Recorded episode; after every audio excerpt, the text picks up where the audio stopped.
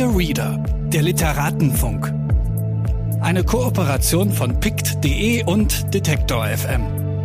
Eigentlich wären Antonia Baum und ich im September in die Nähe von Münster auf die Burg Hülshoff gefahren, um beim Westopia, Festival für mehrsprachige Literatur, über Sexismus im Literaturbetrieb zu sprechen. Wie es bei Müttern oft der Fall ist, entweder werden die Kinder krank oder man selbst, meistens länger und stärker als die Kinder. Wir mussten also dieses Mal mit der Sorgearbeit zu Hause bleiben und holen das Gespräch nun als eine Art Sonderfolge bei dir Reader nach. Es ist unser zweites Gespräch vor Mikrofon. Ihr könnt also die erste Folge hier bei dir Reader nachhören.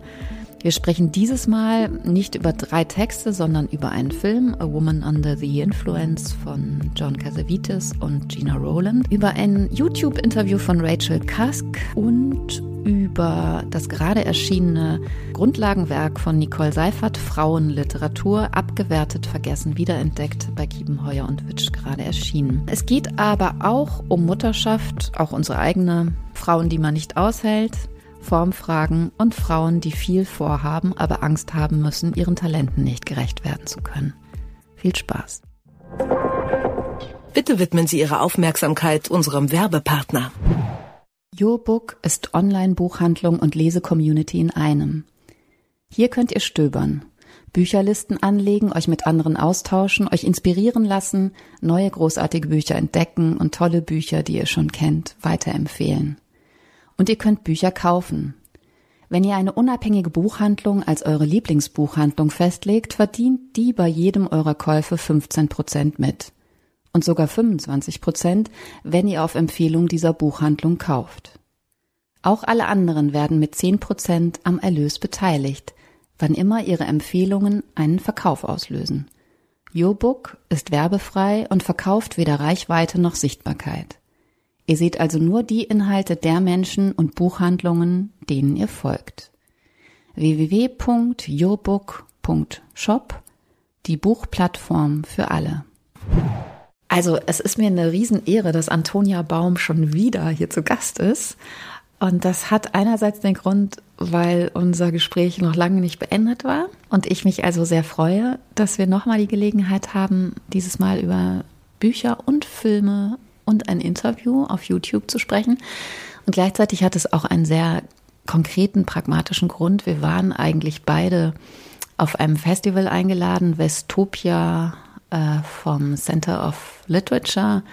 Das war, wäre eigentlich am 3. September gewesen. Mhm. Und dein Kind und ich waren krank. Und gleichzeitig war der Bahnstreik. Ja.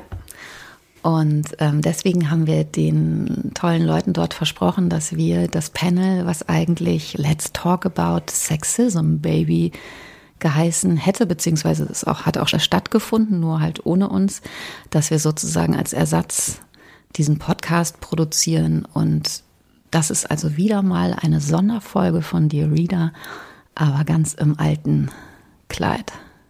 Ja. Und Let's Talk About Sexism Baby gibt uns natürlich ein bisschen äh, die Richtung vor.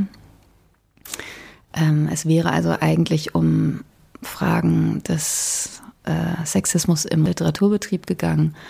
Aber wir hätten auch über Mutterschaft und überhaupt Schreiben und Beruf und Care-Arbeit gesprochen. Und das werden wir heute auch tun, haben uns also Texte und Filme ausgesucht, die uns interessieren und die mit diesen Themen zusammenhängen.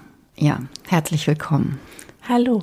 Ich habe mir überlegt, dass wir gleich einsteigen dieses Mal mit wenig Vorgeplänkel, sondern gleich mit dem Film äh, A Woman Under the Influence, eine Frau unter Einfluss hm? von John Casavites, 1974 erschienen. Einer der tollsten Filme, den es überhaupt gibt auf dieser Welt, äh, finde ich zumindest. Du kannst ja gleich mal sagen, ich glaube, ich habe das auch vorgeschlagen, ja. aber du kanntest den Film und hast auch sofort gezuckt und gesagt, das, das wäre was. Ja, ja, ich liebe den Film auch sehr. Ich glaube aber so, ich habe den gesehen, da hatte ich noch keine Kinder und mochte einfach nur so gerne ähm, Gina Rowlands Geste, die immer mit ihrem Daumen ähm, so, die macht so ein Geräusch, die macht so und zeigt so hinter sich, also ja. macht so eine ganz schnelle Bewegung. Und diese, das habe ich irgendwie so geliebt, die Darstellung oder wie, wie Gina Rollins diese Mutter under the influence darstellt.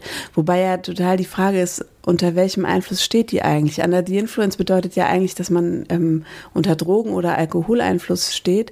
Das ist aber, glaube ich, also es ist ja nicht primär ihr Problem, sondern sie, man sieht ihr so dabei zu, wie sie verrückt wird. Wobei ich immer das Krasse bei dem Film finde, ich wusste immer gar nicht, ist die verrückt oder nicht? Ich denke nämlich eigentlich nicht. Also die, nur mal kurz, damit unsere Hörerinnen und Hörer wissen, ähm, das ist eine Mutter, die hat drei Kinder, die lebt mit ihrem ähm, Arbeitermann zusammen in so einem ja, in so einem, in, in so einem Vorstadthäuschen, würde ich sagen. Ja, klassische amerikanische Vorstadt. Genau, genau. So, so ein bisschen provinziell wirkt das alles, klein und so. Ähm, die beiden schlafen auf so einer Ausklappcouch im, im Wohnzimmer und die leben da irgendwie so zusammen und man sieht, ja, man sieht irgendwie, dass, dass da irgendwas nicht stimmt oder da soll irgendwas nicht stimmen. Jedenfalls ist sie am Ende dann in der Psychiatrie und was ich jetzt beim nochmaligen Gucken irgendwie krass fand, ist, ähm, okay, sie hat die Diagnose, also sozusagen, sie wird ja dann diagnostiziert, sie wird hospitalisiert und somit ist sie dann eben äh, verrückt. So, genau, amtlich, dass sie verrückt ist. Aber ihr, ihr, ihr Mann, der verhält sich ja mindestens genauso verrückt. Aber sie ist es, die im Fokus steht. Auf sie wird geguckt, über sie wird erzählt, an ihr wird erzählt, die Verrücktheit, was ja ein klassischer Topos ist in der Literatur auch, die verrückte Frau. Und dann, finde ich, müssen wir auch aus dem Film heraustreten und sagen, hier ist ein Regisseur, der erzählt auf sehr tolle, kunstvolle, fantastische Weise die Geschichte einer verrückten Frau. Und ich das wollte ich dich fragen. Das ist ein das sehr männlicher Film, habe ich heute auch beim, beim wahrscheinlich sechsten Schauen gedacht. Ja, weil die Perspektive, die, die Perspektive ist eben so. Das ist, da wird, das ist eine klassische Geschichte, die da erzählt wird. Und es ist die Geschichte einer verrückten Frau und es erzählt ein Mann, diese Geschichte. Ja, und ich würde auch sagen, so wie du am Anfang schon angedeutet hast, eigentlich ist sie gar nicht verrückt. Also sie hat ganz viele Ticks und Marotten, die eben auch diese Figur Welche? ganz am Anfang so schön einführen. Das, was du gesagt hast, diese Geräusche, die Geräusche, ja. die sie ständig macht, die Grimassen, die sie ja. zieht, die schnellen Bewegungen, die ja. sie macht du verstehst diese Figur sofort. Ja. Weil Ticks sind natürlich immer sehr geeignet, ganz schnell jemanden darzustellen. Ja, und dann haben wir diese super awkward Situation, wo, wo die ähm, anderen Arbeiter, also die, die kommen, die machen da irgendwas, bauen die da ab in irgendeinem Werk, Bergwerk, was weiß ich, nicht Bergwerk, Kohle, keine Ahnung, irgendwas machen die da. Ähm, jedenfalls kommen die da, ähm, kommt der, ihr, ihr Mann, kommt mit anderen Arbeitern Eine nach Hause. Truppe, ja. Genau. Und sie ist eben, sie, she's trying to please all the time. Und sie, das macht sie aber auf eine Weise, die eben nicht mehr kompatibel ist. Nicht sozusagen. Also sie fällt, sie fällt ab und aus, zu der, aus Rolle. der Rolle. Genau. Und aber sehr sympathisch. Ja, eigentlich schon. Aber ihr Job wäre es natürlich, in der Rolle zu bleiben, nicht so lange den Kollegen anzugucken ähm, und nicht so lange ähm, zu laut zu reden, zu viel zu reden, nicht aufzuhören. Zu singen. Genau, das passiert. So, aber eigentlich ist das alles, finde ich, und das ist das Interessante, ist das immer sehr an der, an der, an der, äh, das ist für mich nicht eindeutig, dass sie nicht mehr alle Tassen im Schrank Nö. hat. Ja. Also ich finde auch im, im Laufe des Films zeigt sich, die Gesellschaft und alle drumherum haben augenscheinlich große Probleme. Ja. Und da können wir vielleicht nochmal an den Titel denken. Und sie ist eigentlich die, die, sie ist sehr gesund. Also es ist eigentlich auch eine Frage, ich glaube, der Film spielt auch diese Frage durch, was ist überhaupt krank, was ist gesund? Ja. Weil sie ist ja auch mit den Kindern, also ich meine, das, der Film ist herzzerreißend. Ja. Es ist wirklich kaum auszuhalten. Es ist, es ist unfassbar. Also Gina so, Rowland. Was hat dich so mitgenommen? Im Hinblick auf, was passiert, wenn man schwanger ist oder eine Geburt vor sich hat. Das hat mich so beschäftigt. Und ich weiß nicht, ob ich ihn dann in der Schwangerschaft sogar noch mal geschaut habe. Das kann ich gar nicht mehr sagen, dass diese Angst diese so groß geworden ist. Also wieso, du hast... Mutterschaft, weil diese drei Kinder ja auch eine große Rolle spielen in dem Film. Die sind ja ganz oft dabei. Ja. Und das, das ist das, was mich so fertig macht. Und was so schön ist an dieser Figur ist, sie ist ja auch total kindlich. Mhm. Sie spielt ja total toll mit Dingen. Sie ist eine mhm. fantastische Mutter. Mhm. Erst von außen wird dann ständig gesagt, irgendwas stimmt nicht mit der, die spinnt, äh, wir holen die Kinder vom Kindergeburtstag ab. Oder auch ihr Sohn sagt irgendwann, Mama, bist du verrückt? Äh, Mama, bist du nur nervös oder bist du verrückt? Und solche Sachen. Das heißt, von außen wird dann auf einmal dieses Verrückte gemacht. Ja, es ist so, dass sie, dass sozusagen, wenn man die, wenn man ihr Umfeld stellvertretend betrachtet für in Anführungszeichen die Gesellschaft, die sie umgibt, dann fällt eben sofort auf, dass diese Gesellschaft super aufgeregt um sie herumspringt und Angst hat, dass ihre, dass diese Frau aus der Rolle fällt. Das ist ja auch so, als sie aus der Psychiatrie dann zurückkehrt, wo sie Elekt Elektroschocks, das erzählt sie dann ja kurz, Elektroschocks bekommen hat, ähm, äh, wie die Gesellschaft dann um sie herum tanzt, im wahrsten Sinne des Wortes, und, und, und guckt, ja, ähm, benimmt die sich auch so, wie eine Mutter sich zu benehmen hat. So, also das ist ja diese krasse Nervosität, die um sie herum herrscht. Die Nervosität von der Mutter ihres Mannes, von ihrem Mann und, und die auch, die auch die Beziehung zwischen ihr und dem Mann irgendwie so überstrahlt, ja. Die beiden haben, glaube ich, eine gute Ebene eigentlich. Oder ist was, so was sehr liebevolles, warmes. aber der hat, ja. Traurige. Total. Der hat halt so Angst, was die Leute sagen. Der so. hat so Angst und er hat auch so Angst, weil er mit ihr irgendwie nicht mehr kommunizieren kann. Also er holt, er lädt ja immer Leute dazu. Ja, ein. genau. Genau, das ist so schrecklich. Der, der, so als wolle er irgendwie so den Kontakt auch so zu ihr vermeiden, als genau. wolle er. Er hat Angst vor ihr ja. oder er hat Angst vor der Sprachlosigkeit zwischen diesem Paar. Und es kommt auch im Laufe des Films raus, dass die früher, bevor die Kinder da waren, so eine Einheit waren und sich verstanden haben, auch in dieser Eigensinnigkeit. Mhm. Und sie sagt dann auch an einer Stelle, können wir nicht einfach wieder so wie früher alleine in unserer eigenen Welt sein, mhm. ja? Und das ist es, glaube ich. Die Kinder und die Gesellschaft machen halt natürlich einen anderen Druck auf Frauen. Und ich glaube, das ist das, wovor ich mich so gegruselt habe, weil ich natürlich wusste von postnatalen Depressionen. Das hat mich so beängstigt, dass das passieren könnte, weil diese ganze Schwangerschaft, äh, du hast es ja gerade erst hinter dich gebracht, ähm, ist ja auch so ein seltsamer Zustand und dieses Kind in dir so ein Alien und du weißt ja nicht, wenn es das erste Kind ist, kann man das? Wie bin ich überhaupt als Mutter? Kann ich diesen ganzen Anforderungen gerecht werden? Das ist ja ein sehr definierter Lebensbereich, eine ganz definierte Landschaft, wie eine Mutter zu sein hat. Und ich war so alt und so wild, dass normale Mutterschaft in meinem Leben überhaupt gar keine, gar keinen Platz hatte, sagen wir mal so. Und ich hatte so eine große Angst, wie ich das wer das sein soll, ich als Mutter. Ich konnte mir das nicht vorstellen. Und das heißt, ich habe mir dann eher das Schlimmste vorgestellt, eben verrückt zu werden und mein Kind damit zu belasten, dass ich diese Irre bin, die ständig aus der Rolle fällt. Und das zeigt da Gina Rowland wahnsinnig, wahnsinnig toll. Und ich glaube, das ist natürlich eine Urangst. Das ist, wird mir jetzt nicht alleine so gehen. Ähm, das ist eine Urangst. Und ich, beim heutigen Sehen habe ich wieder gedacht, eigentlich zeigt sie die Gefühle von allen auftauchenden Personen. Sie zeigt die halt. Sie mhm. dreht halt manchmal durch. Ich meine, der Mann triggert die ganze Zeit ihren Wahnsinn, aber so richtig massiv. Er schlägt sie, er will, nachdem sie aus der Klinik kommt und dann so ganz äh, verstockt und unsicher natürlich ist und auch äh, traumatisiert durch die Elektroschocktherapie und so weiter. Er will, er sagt, dann kannst du wieder so sein, wie just du bist. Ja, ja, just be yourself. Ja, ja, mach die Geräusche, mach deine Ticks, äh, mach das Geräusch wieder. Mhm. Und er triggert sie so lange, bis sie wieder durchdreht. Also er ist sehr gewalttätig und gleichzeitig sehr liebevoll. Ja, er hat irgendwie ist auch nicht equipped, um damit hm. umzugehen. Alle sind nicht equipped. Nee. Aber mich, was mich daran so wirklich berührt, sind die Kinder, die da eine Rolle, die immer dabei sind mhm. und diese Liebe der Frau zu diesen Kindern und das, die Angst, denen nicht gerecht werden zu können, keine gute Mutter sein zu können also das rührt mich. Ich, weil ich, ich heul Rotz und Wasser. Und mhm. ich habe schon so oft gesehen. Und ich halte es kaum aus. Ich gucke auf die Minuten und denke immer noch 14 Minuten, verdammte Scheiße. Und gleichzeitig liebe ich den Film über alles. Ja. Und halte es für wahnsinnig wichtig, dass das sichtbar geworden ist. Ne?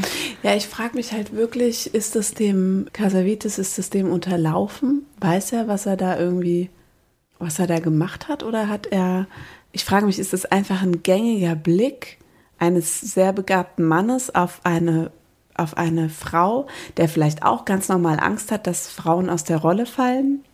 Oder ist es ähm, oder ist er das? Oder ist es ja oder ist ja oder ist es die ganze Komplexität mitgedacht? Also sozusagen auch der männliche Blick mitgedacht in Form dieses äh, Ehemannes. So. Ich würde sagen ja, Und weil es gibt auch genial. einzelne, ähm, also gegen Ende gibt es einzelne Passagen. Zum Beispiel eine gute oder vielleicht verdeutlichende ist, dass ähm, sie kommt aus der Klinik, sie sitzen alle am Tisch, die engsten Familienmitglieder, und sie spricht ihren Vater direkt an. Und sie sagt sowas wie Daddy, am I pretty? Also erst macht sie so so das kleine Mädchen, ob sie noch gut aussehend ist. Ja. man muss dazu sagen, sie ist eine wahnsinnig kluge, wahnsinnig attraktive Frau. Mhm. Sowieso. Und sie stellt dann diese Frage und dann sagt sie, würdest du für mich aufstehen? In der deutschen Übersetzung. Und er so, hä, jetzt soll ich aufstehen? Ja, klar, stehe ich auf, steht so auf. Und dann sagt die Mutter, nein, sie meint, würdest du für sie aufstehen? Dann wird das so mehrfach wiederholt. Also sowas wie einstehen mhm. oder. Das heißt, ich glaube, Kaiservitis hat den männlichen Blick und das Patriarchat mitgedacht. Das würde ich ihm jetzt mal unterstellen, weil sonst hätte er solche Sachen nicht eingebaut. Ja, aber der, der Film heißt auch A Woman Under the Influence. Aber das ist Unter welchem das, Einfluss ja, denn? Ja, ja. Weil aber klar säuft sie manchmal und manchmal hat sie vielleicht auch Pillen genommen, aber eigentlich nicht. Also es ist jetzt keine Suchtproblematik. Ja, ich so. meine, der, der Influence könnte ja auch einfach das Patriarchat sein. So. Ich finde aber auch, der Film ist eben auch, oder was dieser Film auch zeigt, ist einfach eine klassische Situation, die ich würde sagen, bis heute ganz genauso stimmt, nämlich vollkommen überforderte Eltern. Ja. Voll, äh, permanente, also eine permanente Überforderung, ähm, Allein so ein Kindergeburtstag. Ja, und auch so eine, äh, aber beide, alle, auch so eine, ähm, so eine Nähe und Intimität, die da ja permanent auch gezeigt I wird. I love you, I love you. Ja. Wird auch ständig gesagt, die Kinder zu den Eltern, die Eltern zu den Kindern. Ja, und irgendwie hat man auch so das Gefühl, es geht irgendwie alles kreuz und quer. Die wohnen da im, im Wohnzimmer, in, diesem, in dieser aufziehbaren Couch. Ähm, an, der, an dem Badezimmer hängt so groß, groß Privacy oder Private oder irgend sowas. Stimmt. Da gibt es eben überhaupt keine Privacy. Überhaupt nicht. Ja. Und es ist so ein permanentes Exponiertsein, das permanente Dasein auf, auf Abruf, die Unmöglichkeit, mal zu sich zu kommen, sich auszuruhen.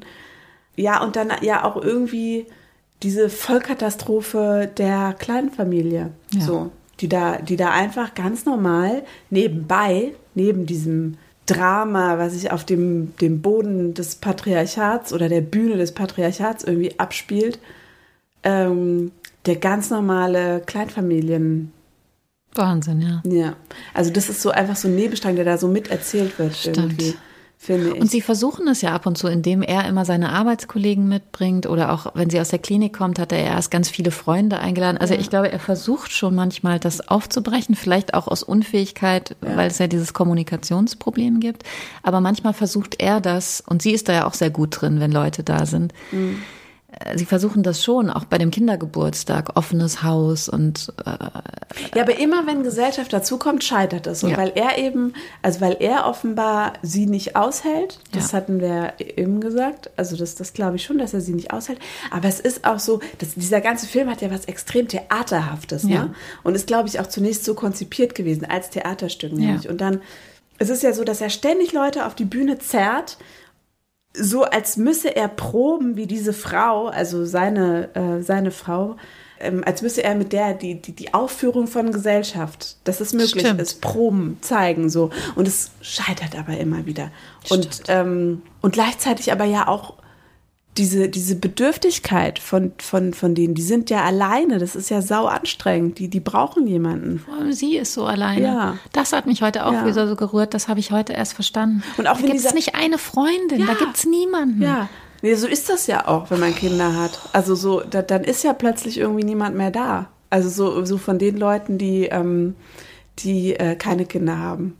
Das, das hört sich sofort so bitter an, aber ähm, das ist so ich habe auch schon Freundinnen alleine gelassen, wahrscheinlich, die, die äh, gerne gehabt hätten, dass ich da gewesen wäre, wenn die Kinder bekommen hätten. Aber ich bin mein, ich habe immer gedacht, ich habe jetzt was Wichtiges zu tun Und so das denken halt auch alle anderen. Was ich sagen will ist, das stimmt, man ist total alleine. Und Gina Rowlands in dem Film, dann kommt dieser blöde Vater bei dem Kindergeburtstag, also es gibt eben ein, ein anderer kind, Vater. Genau, es kommt, ihr danke, es kommt, es gibt einen Kindergeburtstag und da kommt ein anderer Vater in Anzug, also so, was auch so natürlich irgendwie dann auch mit damit klar ist, in welcher Rolle der da kommt.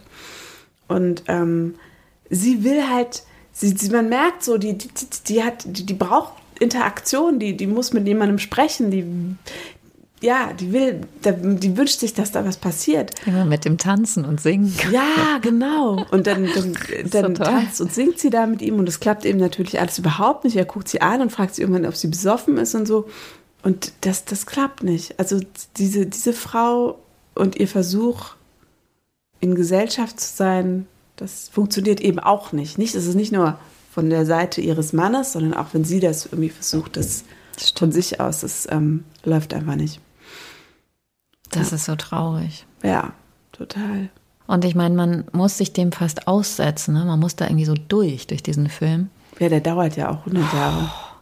Und also Gina Rowland spielt natürlich die Rolle ihres Lebens. Also es ist unfassbar.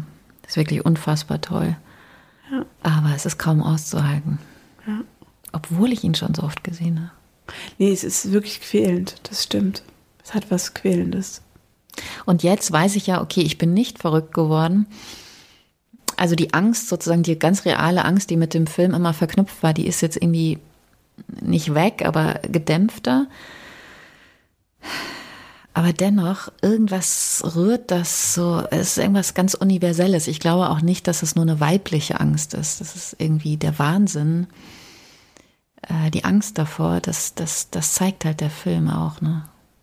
Wie sie naja, damit struggelt. Naja, halt auch, dass, dass, dass das damit ja ganz eng verbunden ist ähm, oder ganz zentral damit verbunden ist, ähm, so das totale Ausgeliefertsein. Ja.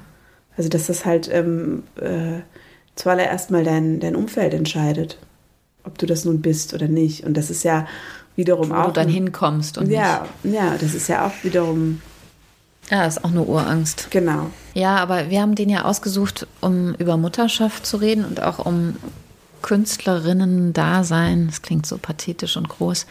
Aber wir sagen das jetzt einfach mal so, ähm, und Mutterschaft zu reden. Und als zweites haben wir nämlich, ähm, habe ich ein Interview von Rachel Cusk äh, vorgeschlagen. Das heißt, damit ihr es findet, You can live the wrong life. Ähm, und das ist auf YouTube zu finden. Das ist ein Interview von 2019. Ich finde das sehr toll, einfach weil Rachel Cusk da auch so äh, zum Verlieben ehrlich spricht mhm. oder so. Also so ganz, sie ist so ganz ja. durchlässig und ja. offen. Ja.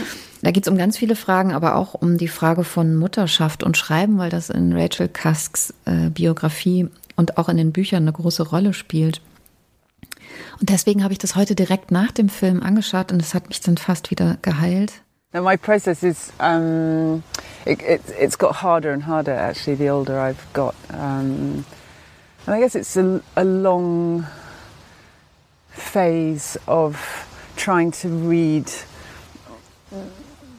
I suppose the surface of, of a particular period of life that I see defined in some way as a form and sometimes that's been easier to do because it's been something like motherhood that, that is quite defined anyway. Um, in the trilogy that I've just written, it was, I suppose, the collapse of family life and divorce and the, the, the, the sort of landscape after that um, and what is it and what does it look like and how could that be represented as a literary form. So it's a a pretty long period of rumination in which it looks like I'm unemployed and have no job and nothing to do. So I, th- I tend to have a very, very long thinking period and then a very quick writing period. Das ist gar nicht so leicht, das zusammenzufassen, um was es da alles geht, aber wir können ja einfach mal gucken, was uns beide interessiert hat. Mhm. Einerseits ähm, sagt sie ganz am Anfang, wo es so um Formfragen geht und dass sie eigentlich am meisten beim Schreiben an formalen Fragen interessiert ist. Mhm. Da sagt sie, manche Sachen sind ja sehr definiert, mhm. so definiert wie Mutterschaft. Mhm. Und äh, das ist, glaube ich, auch der, der Link zu dem Film äh, von Casavites. weil es da ja auch eigentlich dieses Motiv der Mutterschaft nochmal so durchgespielt wird und was die Protagonistin eben nicht wie vorgesehen absolviert, sozusagen. Sie, sie, sie wird ja gezeigt als Frau und nicht nur in Stimmt. Anführungszeichen als Mutter. ja. Ähm, aber ja, zurück zu Kask. Genau, und Kask äh, hat ja auch über Mutterschaft geschrieben und einen Riesenskandal provoziert mit einem, vor allem mit dem Buch über ihre Trennung oder Scheidung von dem Vater der Kinder und äh, dem der Landschaft danach, äh, sagt sie in dem Interview. Und hat es ja schrecklicherweise mit diesen Büchern, äh, ist sie da so in die Boulevardpresse in England gezerrt worden und galt halt immer als die Rabenmutter und ähm, das Arsch vom Dienst. Und hat ja auch aufgrund dessen versucht, neue Formen des autofiktionalen Schreibens zu entwickeln oder sitzt da bis heute dran. Was total interessant ist, weil es ja auch um Fragen des Schutzes geht beim Schreiben Ja. Und auch bei Gina Rowland. Uns wird eine, eine Biografie gezeigt oder eine Figur gezeigt, die so ungeschützt für uns als Zuschauer, also man ist auch so voyeuristisch, wenn man auf Gina Rowland schaut, weil man immer so nah dran ist an dem Gesicht und an den Gefühlen und so. Und man wünscht sich immer irgendwie so einen Schutz und man wünscht sich natürlich auch immer, dass der Ehemann das endlich schafft, sie so wie früher vielleicht zu beschützen. Und ähm, ja, Rachel Cusk versucht halt Formen zu finden, die sie beschützen. Kannst du Ja. was damit anfangen? Naja, also zunächst mal denke ich sofort irgendwie an uns beide, die wir hier sitzen und irgendwie ja indirekt mehr oder weniger auch über uns sprechen. Also das liegt ja alles auf dem Tisch damit. Also so wie du eben über Mutterschaft und äh, ähm, Wahnsinn. solche Themen redest, dann, dann, dann, dann ist das eben natürlich auch sehr nah an einem selbst. Liegt dann auch relativ schnell so beim Schreiben, mit dem Schreiben, der eigene Körper, die eigene Biografie ebenfalls auf dem, auf dem Tisch. Und die Frage wäre natürlich, ähm, ist das bei Männern auch so oder ist das, ist das, äh, ist das anders? Ich glaube, das ist auch so, nur dass es bei Männern nicht so abgewertet wird, Ja. wenn es autofiktional oder alltäglich oder ehrlich, authentisch ist. Aber bei Frauen, kommen dann sofort diese, diese Herabwürdigungsvokabeln ähm, ins Spiel. Also trivial, befindlich. Kitschig. Und, ja, ich meine, und, und der Vorwurf der Trivialität ist ja dann auch wiederum eben ganz, ganz schlicht und ergreifend äh, liegt der ganz nah bei, den, bei, den, bei dem Gegenstand, der jeweils da dann verhandelt wird. Also so wie es eben um Themen gibt, die in einem Leben von Frauen häufig eine Rolle spielen, also wie etwa Mutterschaft, dann ist auch der Vorwurf der Trivialität oder Banalität sofort ganz schnell da. weißt du, dass wir uns so kennengelernt haben? Erinnerst du dich noch, dass ich dich auf einer Party angesprochen habe auf dein Buch, was gerade erschienen war? Stillleben. Ja, Stillleben. Ja. Und ich weiß nicht, ich hatte kurz Angst, dass ich dir irgendwie zu nahe getreten bin, weil ich weiß es nicht mehr genau, aber ich habe sowas gesagt wie, es ist ja auch extrem gefährlich, so ein Buch zu schreiben, wenn man sonst eigentlich als, wie soll man sagen, kluge, popkulturell informierte Autorin. Ich erinnere weißt du mich. noch? Ja, ja, ja. Und dann hast du mich auch erst so erstaunt angeguckt, weil wir kannten uns gar nicht und ich komme gleich mit so einer Mhm. harten These.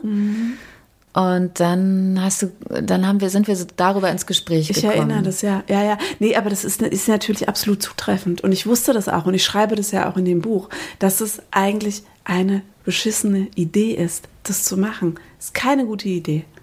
Ähm, wirkliche Frauenthemen zu bearbeiten. Nee, keine gute Idee. Man, hat's, man, hat, man hat die Wahl. Entweder man setzt darauf, dass es genug Frauen gibt, genug kluge Frauen gibt und immer mehr kluge Frauen in entscheidenden Positionen geben wird.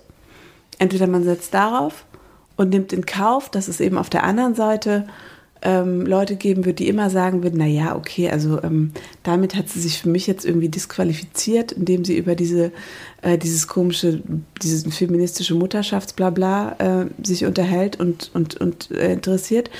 Darunter übrigens auch nicht selten Frauen. Ähm, Die das abwerten. Genau, weil sie diese Abwertung selber immer zu erfahren und dann machen sie das halt eben weiter. Das ist keine Überraschung, will ich auch gar nicht bewerten erstmal. Ähm, also entweder man setzt darauf, dass das so kommt oder, und da kenne ich auch Frauen und auch Autorinnen, die sagen einfach so, ähm, das würden sie natürlich nie offiziell sagen, aber die sagen, ich kann, will und werde damit nichts zu tun haben. Ich mache äh, Literatur, Literatur. Ich ähm, bin Schriftsteller, Schriftstellerin und so benehme ich mich hier auch. Also das ist eine Entscheidung, die ist nachvollziehbar, finde ich. Und sie funktioniert. Sie funktioniert noch. Es ist die Frage, wie lange, aber sie funktioniert noch. Darüber spricht nämlich Rachel Cusk auch in dem Interview. Also wie gesagt, sie redet da über ganz verschiedene Sachen, aber sie sagt auch sowas wie, dass es ja unterschiedliche Autorinnen gibt und dass sie jemand ist, die die Dinge erleben muss. Und dann braucht es eine gewisse Zeit, bis sie eine Form findet, über das Erlebte fiktional zu schreiben. Und ähm, das erfordert natürlich einen sehr großen Mut. Also in ihrem Fall lässt sich das ja sehr, sehr gut, kann man ja Dissertationen drüber schreiben. Es kann, lässt sich ja sehr gut nachweisen, weil sie sich da so, ja. weil sie so ehrlich gesprochen hat über die Trennung und Mutterschaft und wie schrecklich das auch alles ist und was das für Konsequenzen hat und so weiter. Und das hat sie, hat ihr so geschadet. Also man hat sie so durchs, durchs, durch, durch London gejagt, dass sie wirklich mehrere Jahre nicht schlafen und nicht arbeiten konnte. Und sich davon erholen musste und jetzt andere Formen finden muss, um sich zu schützen. Also bei ihr kann man das ja, in ihrer Biografie kann man das ja sehr, sehr gut nachschauen. Und die Frage ist ja immer, findet man dann nur literarische Formen, also schützende literarische Formen, die dann aber weggehen von dieser Wahrhaftigkeit, die ihr ja wichtig ist, das sagt sie auch in dem Interview. Du meinst, ob das eine das andere ausschließt so ein bisschen? Ich glaube, bei Kask sieht man ja, dass es ihr gelingt eine andere Form zu finden. Die trotzdem total wahrhaftig ist. Ja, genau. Und die auch vielleicht sogar interessanter ist als das autofiktionale, wirkliche Ich-Sagen, was jetzt halt so viele Frauen und Männer machen. Also weil sie ja jetzt mittlerweile eher so eine Form gefunden hat, dass sie anderen die Worte in, in den Mund legt oder dass sie Gespräche, die sie gehört hat oder die neben ihr stattfinden, aufschreibt und so sozusagen nicht mehr immer nur ich sagen muss, sondern im Prinzip so eine Art Figurenrede einbaut.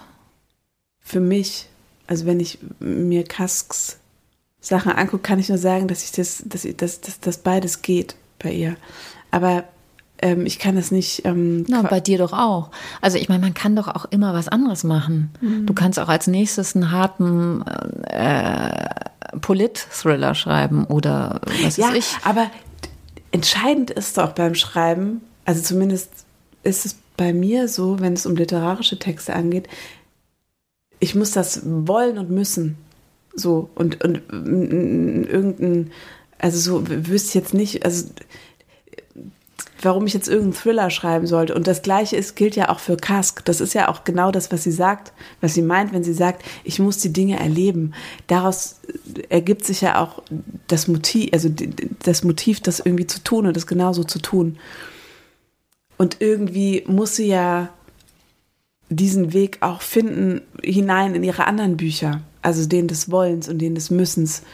Plus, sie muss noch einen Schutz irgendwie einbauen. Also das ist einfach, Jetzt hätte man da eben jetzt einfach noch so ein zusätzliches Hindernis, über was man noch drüber springen muss oder sowas. Ähm, ich kann einfach nur empfehlen, dieses Rachel Kask-Interview anzuhören, einfach weil es da natürlich auch um Fragen des Lesens und der, des Schreibens geht, aber auch was das eben mit ihren Kindern zu tun hat. Sie sagt dann auch an einer Stelle sowas Süßes wie I'm much freer now, mhm. weil sie jetzt größer sind. Mhm. Also erstens hat man mehr Zeit, zweitens ist man auch freier. Ja.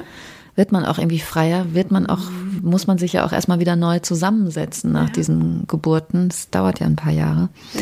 Und das Tolle daran ist aber, dass sie das nie auf so einer rein persönlichen, super durchlässigen, total tollen Art, ehrlichen Art sagt, sondern dass sie das auch immer formalisiert und mhm. eigentlich immer an Formfragen interessiert ist. Mhm. Und das nervt mich auch ehrlich gesagt bei vielen Interviews mit Frauen oder auch Lesungen. Ganz oft bei Buchveröffentlichungen kriege ich die Krise, weil dann immer nur nach so autobiografischem Movens oder Motiven oder so gefragt wird und Frauen ganz selten überhaupt zu Formfragen überhaupt äh, sprechen, mhm. gefragt werden. Mhm. Das macht mich rasend, ja. Mhm.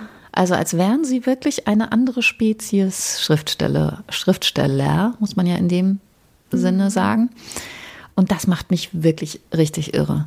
ich mag, dass sie, dass ihr eben genau das gelingt. Also ich als Autorin fühle mich von ihr ernst genommen, wenn da eine Frau also sitzt, die, die, die ich total achte, was ihre Arbeit angeht und wie die, wie, wie die auf welche seriöse, respektable, ernsthafte Weise, die über ihr eigenes Schaffen äh, spricht, was verknüpft ist mit einem Sujet, was tendenziell und regelmäßig abgewertet wird als äh, trivial und solche Geschichten, und wie ernst sie das nimmt, ja. weil das tue ich auch.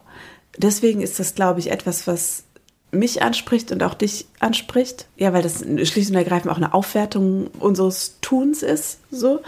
Das ist die eine Sache. Interessant fand ich auch, entschuldige, dass ich dich da kurz unterbreche, dass sie sagt, sie liest eigentlich keine zeitgenössische Belletristik, ja. sondern nur Philo äh, Theorie und mhm. ähm, Poesie. Ja.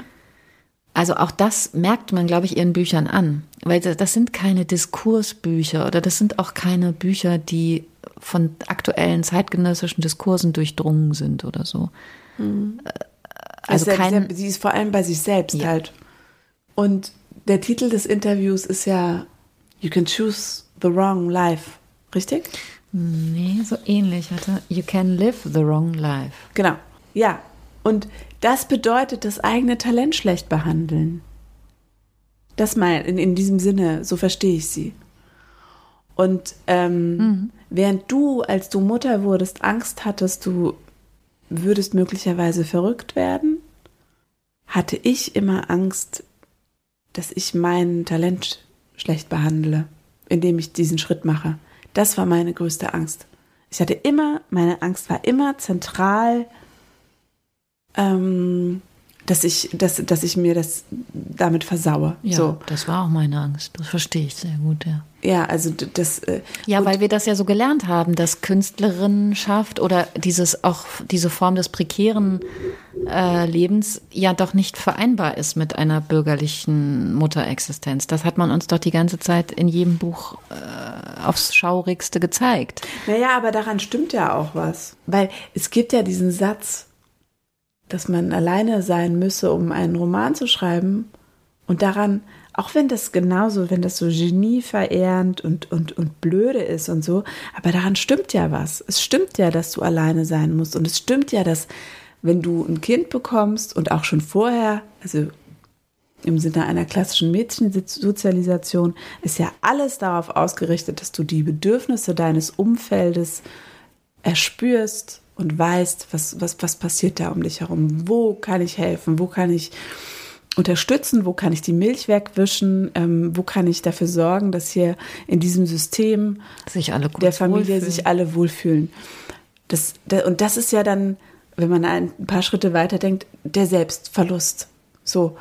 Und das ist wiederum die Voraussetzung dafür, dass du nicht mehr schreibst. Deswegen ich hatte diese Angst immer, dass, dass, dass ich aufhören würde zu schreiben. Und ich weiß jetzt, oder dass ich nicht mehr gut schreiben würde. Und ich weiß jetzt, sie ist nicht unbegründet.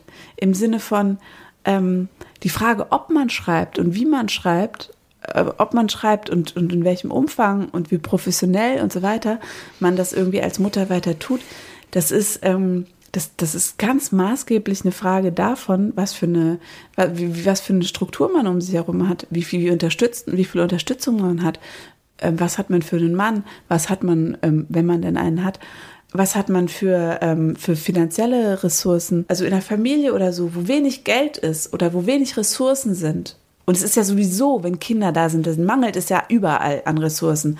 In so einer Struktur, wenn da wenig da ist, dann ist es in der Regel die Frau, die das ausgleicht. Es ist nicht ähm, eine misogyne Idee zu sagen, ähm, Mutterschaft und, und, und, und Schreiben oder was auch immer, das gehe nicht zusammen. Es sind die Bedingungen, unter denen man Mutter ist, ja. die das Ganze schwierig machen. Es ist schwierig. Absolut.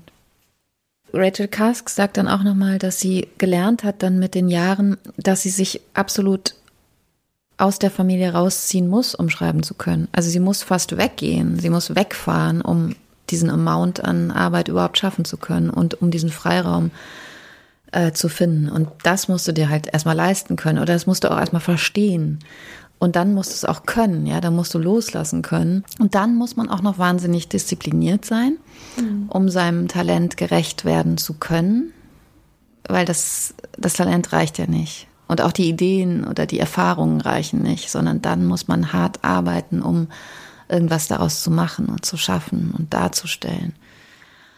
Und das ist nicht zu unterschätzen, natürlich. Deswegen ist deine Angst überhaupt nicht unberechtigt gewesen oder auch meine. Ich glaube, es war noch nicht mal nur so die Angst, nicht mehr schreiben zu können, sondern nicht mehr denken zu können. Weil erinnerst du dich daran, ich hatte eigentlich nur so Vorbilder, als ich da mit 28 auf Münchner Spielplätzen saß, da waren eigentlich nur so Frauen, die froh waren, mit Mitte 40 nicht mehr arbeiten zu müssen und reich waren und privilegiert, die das total genossen haben und die dann nur noch über Muffins und äh, Arbeitsplatten und Urlaube und die Zähne der Kinder sprechen wollten, während ich immer dachte, gibt es da wie so eine Art Vakuum, also ist in der Schwangerschaft bei all diesen Frauen irgendwas gekommen, was denen alle Interessen und jedes jede, jeden Lust am Denken irgendwie ausgesaugt hat. Also da, das war auch eine Riesenangst. Ich weiß nicht, ob du das auch kennst. Ich habe wirklich meinem Sohn stillend Adorno vorgelesen, habe ich dir, glaube ich, schon mal erzählt. Weil ich auf gar keinen Fall diesem Amnebel irgendwie stattgeben wollte und weil ich einfach nicht wollte, dass meine Interessen irgendwie davon auch nur angetickert werden. Ich glaube, dass die Frauen, von denen du sprichst, das hat glaube ich, viel damit zu tun, ähm, einer bestimmten Erwartung auch gerecht zu werden. Also das ist eben, was man dann tut, auf diese Weise zu sprechen und sich zu unterhalten. Ich glaube auch, dass es manchmal was zu tun hat mit, ähm, dass es dann besser ist, sich über solche Dinge zu unterhalten, weil sonst, oder sich damit zu beschäftigen, weil man sonst sich ja mit sich auch beschäftigen müsste und was schmerzhaft sein könnte. Also so sollte ja Gina, Gina Rowland eigentlich sein in dem Film. Stimmt. Also wenn, wenn sie sich so verhielte, dann wäre ja alles in Ordnung. Deswegen hat sie auch gar nicht diese Frauenfreundschaften da in dem, in ja. dem Suburb, wo man dann so Kaffee trinkt und die Kinder spielen. also insofern hat es ja eine bestimmte Funktion, dann solche Gespräche zu führen, weil es ja auch eine sichere, sichere ausgetretene ähm, ja, und es ist ja auch eine Entlastung. Also das weiß ich jetzt erst, seitdem ich auch so alt bin wie die damals. Mhm. Ich war ja irgendwie 28, hatte gerade zu Ende studiert und wollte, äh, war ein wildes Ding und wollte mhm. was vom Leben. Ich war also genau am anderen Ende des, der, der, der, mhm. dieser Extreme. Mhm. Heute verstehe ich das, dass die sich auch gefreut haben, ein paar Jahre nicht mehr so hart zu arbeiten und vielleicht jetzt einfach nur ein paar Jahre Mutter zu sein. Heute verstehe ich das und würde das auch gar nicht mehr so hart verurteilen. Damals hat mich das rasend gemacht. Weißt du, diese ganze Sache mit der Mutterschaft, es ist ja eigentlich unter ökonomischen ähm, Gesichtspunkten und ähm, so, wenn man sich das mal so überlegt, das ist super hart. Du bist viel alleine. Ähm, also es ist mit sehr vielen Entbehrungen verbunden und eben wie gesagt unter ökonomischen Gesichtspunkten kann man von Mutterschaft ja eigentlich nur abraten. Ja. Aber es, das, das, ganz, eine ganz zentrale Rolle spielt, dass es einfach eine, ein, ein, ein, ein, ein narzisstischer Boost ist, diese ganze Geschichte. Du wirst so plötzlich ähm, alle Leute rasten ja aus, wenn jemand schwanger ist. Die werfen sich ja, äh, die, die, die, die, die werfen ja. Ähm, Endlich bist du eine richtige Frau. Ja, nee, die wollen gesagt. ja dann immer zu wissen, wie es dir geht und freuen sich und ja, herzlichen Glückwunsch. Und die sind ja alle, freuen sich wahnsinnig plötzlich um dich herum. Und das ist, glaube ich, eine narzisstische Aufwertung. Ähm, ja. Und die, die, die da passiert und damit einhergeht, aber dann auch dass man, dass man dann äh, bereit ist, sowas ähm, auch zu machen, weil man denkt, das gehört sozusagen, ist part of the job. job. Ja, so, dass, dass du, dass du dann sowas tust und dann bist du richtig. Dann bist du, dann bist du in der richtigen. Ja, auch der Körper. Rolle. Ich meine, du hast es jetzt gerade, warst du ja schwanger. Oder gerade ist ein bisschen übertrieben, aber dass auf einmal alle einen auch so anstarren und die finden es ja auch richtig geil und sexy. Und ja. während man selbst denkt, so, ist das vulgärer Scheiß und warum muss ich jetzt diesen Spezial-BH kaufen und so weiter, während alle anderen das total toll finden. Uh, seltsam irgendwie. Genau, es wird, also dieser schwangere und gerade ge, ge, ge, wie nennt man das, gebärende Körper ist ja auch irgendwie so total im Zentrum. Also der Aufmerksamkeit. Ja, das ist halt so, es ist halt, es ist halt ein Fetisch. Du hast Ja. einerseits, ähm, du hast einerseits die, die, die schwangere Frau und das, und das Baby, was, was, was, was umtanzt wird, wie so ein, ähm, Kalb. ja, ja, wie so, so, so was, was, so was Heiliges. Ja, und die, die, die Kehrseite davon ist eben die, ähm, Dass jeder weiß, was du falsch machst und Ja. wer du nicht bist und so, oder? Ja, ja, das, aber auch die, die, ähm, die Abwertung der Mutter und der, Ja. der, ähm, dass Kinder ja irgendwie, sobald die irgendwie dann irgendwie schreien und nerven oder halt eben einfach Kinder sind, im, im, im, die, die halt leben, existieren, Quatsch, Mann. ja, ähm, dass, dass dann, dass den Leuten wahnsinnig auf die Nerven geht. Das ist nicht wirklich ein balanciertes Verhältnis. Das hat was Schizoph- Schizophrenes, finde ich. Ja, auf jeden Fall.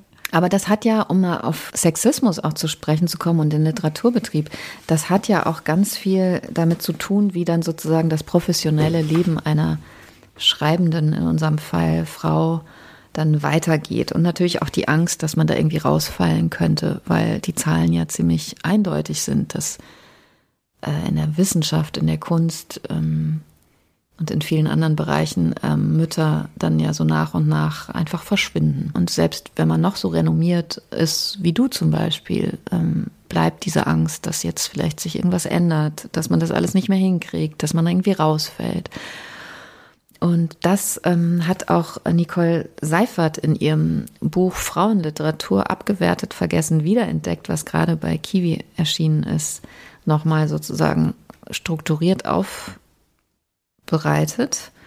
Das ist das dritte Buch sozusagen, der dritte Textfilmbuch, den wir hier ähm, vorstellen wollen. Da hat sie ausgehend von äh, dieser Aktion, die sie vor, ich glaube, drei Jahren mit Berit Glanz zusammen ähm, gestartet hat, äh, Vorschauen zählen. Da hatten sie so eine erste äh, empirische Erhebungen gemacht, ähm, wie misogyn oder wie ungleich Frauen sozusagen immer noch im Literaturbetrieb oder in der Literatur behandelt werden. Und das ist jetzt sozusagen ein Buch, was aus dieser äh, Empirie und ersten äh, Kampagnen der beiden Frauen entstanden ist.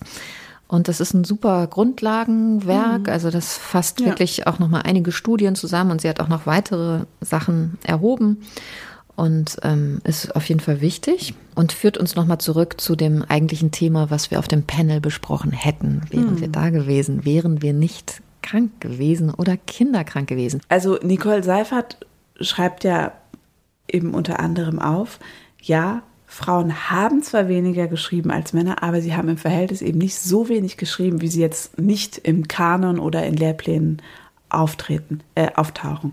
Und wie gesagt, sie haben weniger geschrieben, eben weil sie, weil sie weniger Bildungsmöglichkeiten hatten, weniger Schulbildung und weil sie mit der Sorgearbeit beschäftigt waren. Aber eben, wie gesagt, es, das Problem ist nicht, dass es zu wenig Autorinnen gab oder dass sie, das ist so eine beliebte ähm, Ausrede oder eben ein, in Anführungszeichen, Argument, dass sie angeblich nicht so gut gewesen seien.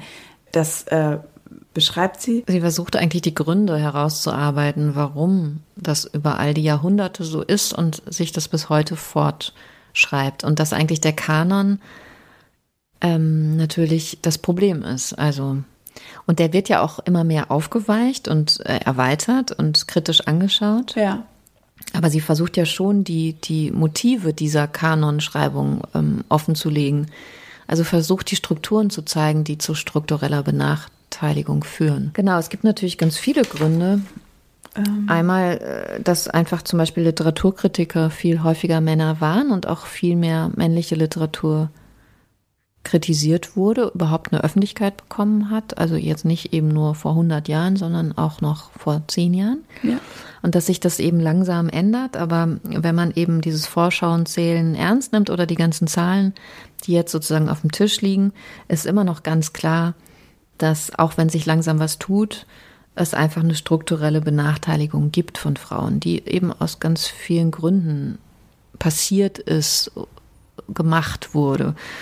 Und die Motive dahinter sind natürlich äh, sozusagen im Patriarchat begründet, weil Ja, also ja, dass eben äh, alte sogenannte alte weiße Männer schreiben über die Probleme von sogenannten alten weißen Männern, die über die Probleme von sogenannten alten weißen Männern schreiben. Also das ist halt, und das, das perpetuiert sich Genau. ja dann immer weiter. Genau. Und ähm, während, während das, was typischerweise die Gegenstände von Weißen Middle-aged Woman ja genau sind, das Themen sind, die in diesem System eher abgewertet Genau, werden. genau. Also eigentlich relativ simpel. Genau, also das ist eben dann der Vorwurf der Trivialität.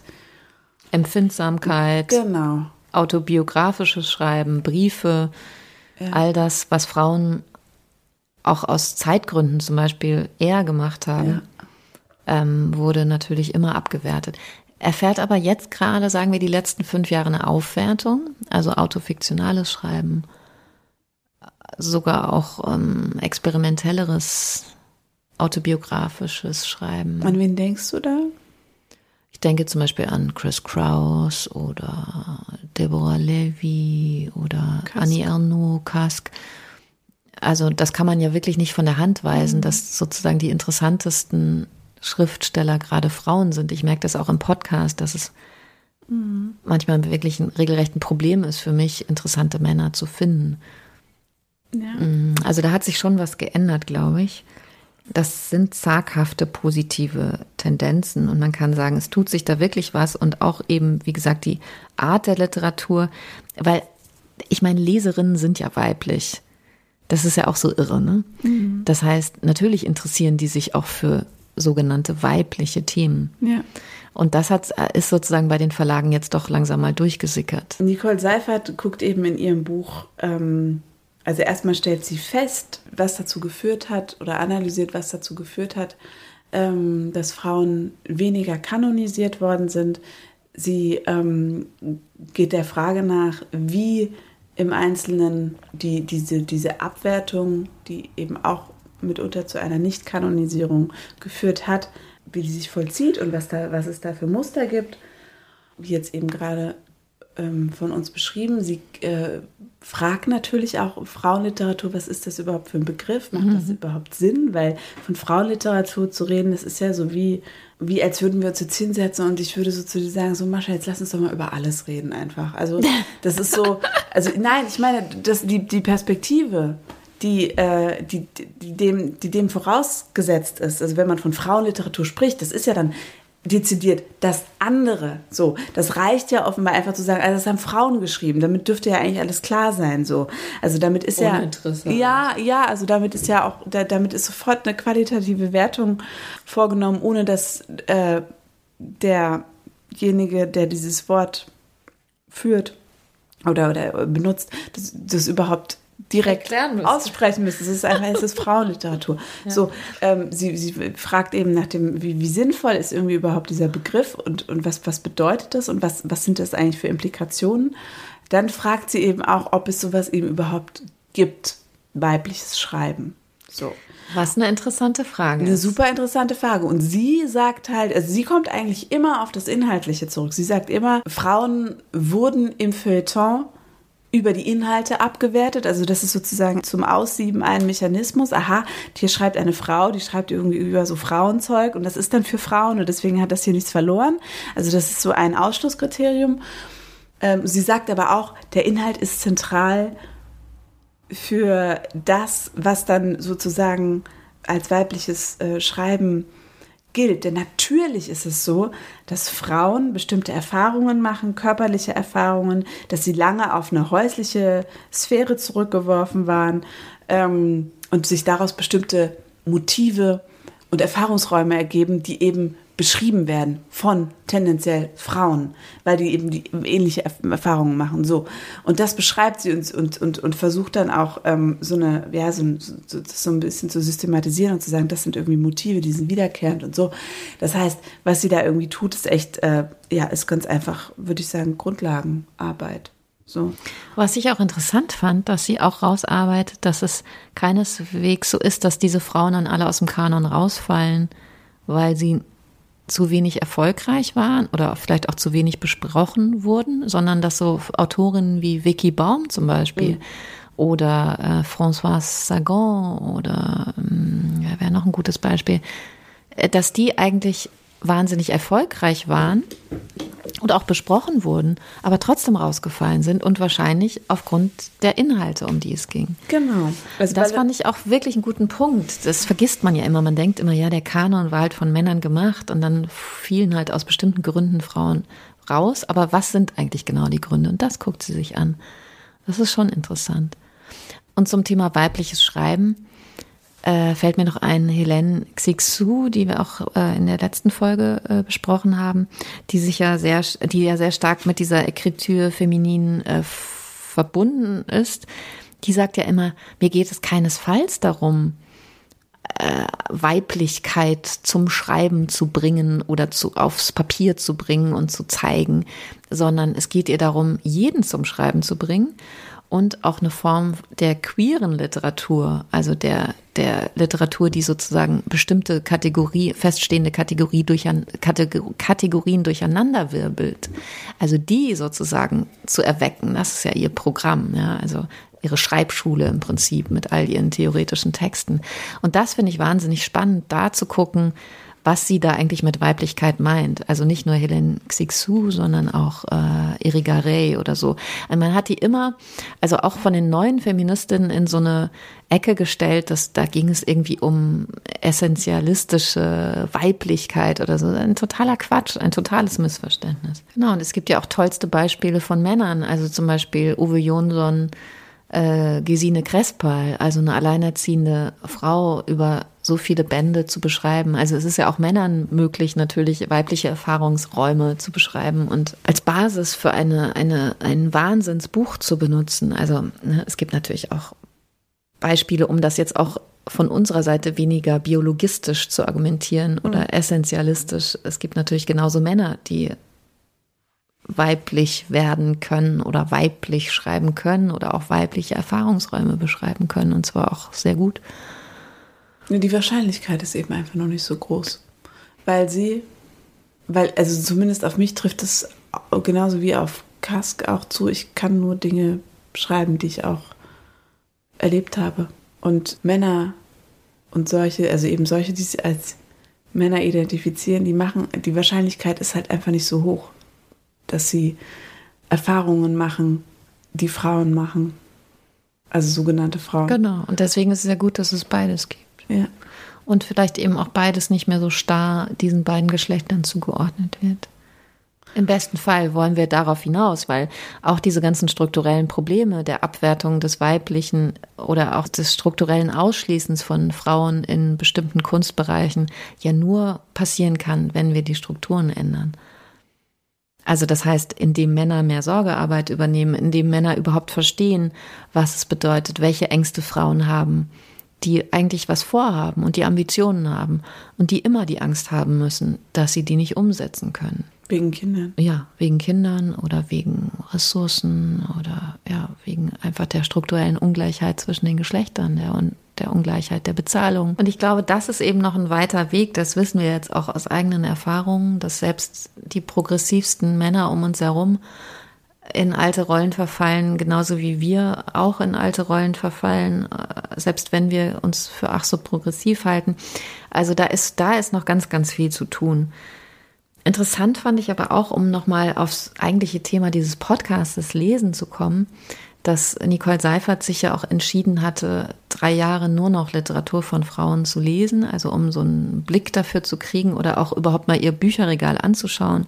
Wie viele Männer, wie viele Frauen stehen denn da, wenn man sozusagen nach außen Kampagnen macht, äh, die das Ganze äh, zum Thema haben, dann muss man ja auch ins eigene Bücherregal schauen und oder die eigene Lesesozialisation anschauen. Mhm. Da haben wir ja schon im ersten Podcast auch drüber geredet, wie das mhm. bei uns beiden war oder bei vielen Leuten wahrscheinlich ist.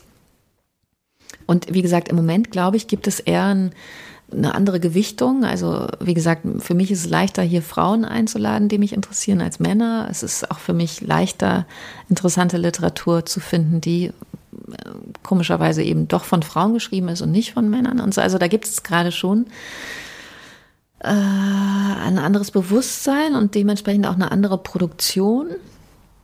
Aber klar, auch mein Bücherregal ist wahrscheinlich, müsste man mal durchzählen. Ja, klar, natürlich. Und es ist noch immer mein Traum, dass ich mal so angeguckt werde, wie ein Mann angeguckt worden ist. Also, das ist, dass ich jetzt nicht hier sitzen muss und zwei Stunden lang darüber reden muss, wie es für mich ist, eine Mutter zu sein. Ehrlich gesagt, mich erschöpft das auch total und irgendwie ekelt es mich auch. Äh, Ja, natürlich. Es mich an, ist Nein. vielleicht zu viel gesagt, aber es, es, es, Aber es ist ja auch überhaupt kein- ermüdend. ja, es ist Deswegen doch- gähnen wir auch. Na, aber es ist doch auch überhaupt keine Überraschung, dass, es, dass du die, die Vokabel Ekel benutzt, weil es ja eine lange Tradition der Abwertung ist, die dahinter steht. Also zu, zu, zu das ganze Thema Mutterschaft, bla bla bla. Das ist wie Frauen, die keinen Bock haben, mit Feminismus in Verbindung gebracht zu werden. Das ist halt, das ist, das ist eine Kränkung und die ähm, wird man nicht los. Und deswegen hat man hat, hat man, beziehungsweise ich, auch eigentlich keinen Bock, über solche Themen zu reden. Aber gleichzeitig weiß ich natürlich, dass es, dass es, äh, ja, das ist halt, das ist natürlich auch genau das, was mich beschäftigt. Immer wieder. Genau, und ich meine, migrantische Autorinnen, sogenannte, haben auch keine Lust, ständig über Anti-Ra-Themen zu sprechen. Also, das ist ja ein ganz guter Vergleich, glaube ich, den man ziehen kann. Ähm, das ist ja auch total ermüdend, immer die gleichen Sachen seit Jahrzehnten sagen zu müssen und dann auch du sozusagen mit deiner Stimme das authentifizieren zu müssen, verifizieren zu müssen. Also es ist wahnsinnig ermüdend. Es ist aber trotzdem notwendig. Ich meine, ich halte es eigentlich eher immer so, dass ich das so versuche, so nebenbei, eben nicht so dezidiert wie wir jetzt heute in dieser Sendung, sondern so nebenbei mitlaufen zu lassen und auch einfach darauf zu achten. Also ich schreibe zum Beispiel auch keine feministischen Texte mehr oder kaum noch, sondern versuche zum Beispiel nur noch Frauen zu zitieren, wenn ich Texte schreibe, weil es mich so ermüdet hat, immer die gleichen Dinge sagen zu müssen, auch in Gesprächen, jetzt nicht nur in Texten, auch in Gesprächen. Ähm, ich meine, MeToo hätte ja keiner mit rechnen können, dass das so eine Auswirkung hat. Ähm, Und da war eigentlich kurz vorher, hatte ich so aufgegeben, überhaupt noch über solche Themen zu reden. Jetzt durch MeToo ist es dann einfacher geworden, weil wir sozusagen viele waren und weil viele Männer auch Interesse auf einmal an solchen Themen gezeigt haben, ein bisschen was verstanden haben. Aber also kurz vorher war ich eigentlich so ermüdet von feministischen Themen. Nicht, weil ich sie nicht mehr für wichtig halte, ganz im Gegenteil, aber weil ich einfach dachte, das habe ich jetzt 20 Jahre gesagt, ich möchte mich nicht weiter wiederholen. Und ich habe auch nicht mehr an Veränderung geglaubt, aber da ist sie gekommen aus dem Nichts. Eigentlich, als wir, ich glaube, als alle Feministinnen dachten, vergessen wir das mit der sexuellen Gewalt und mit Gewalt. Äh, Da kommen wir nicht durch. Wie ist die, dieses schöne Geräusch von Gina Rowland?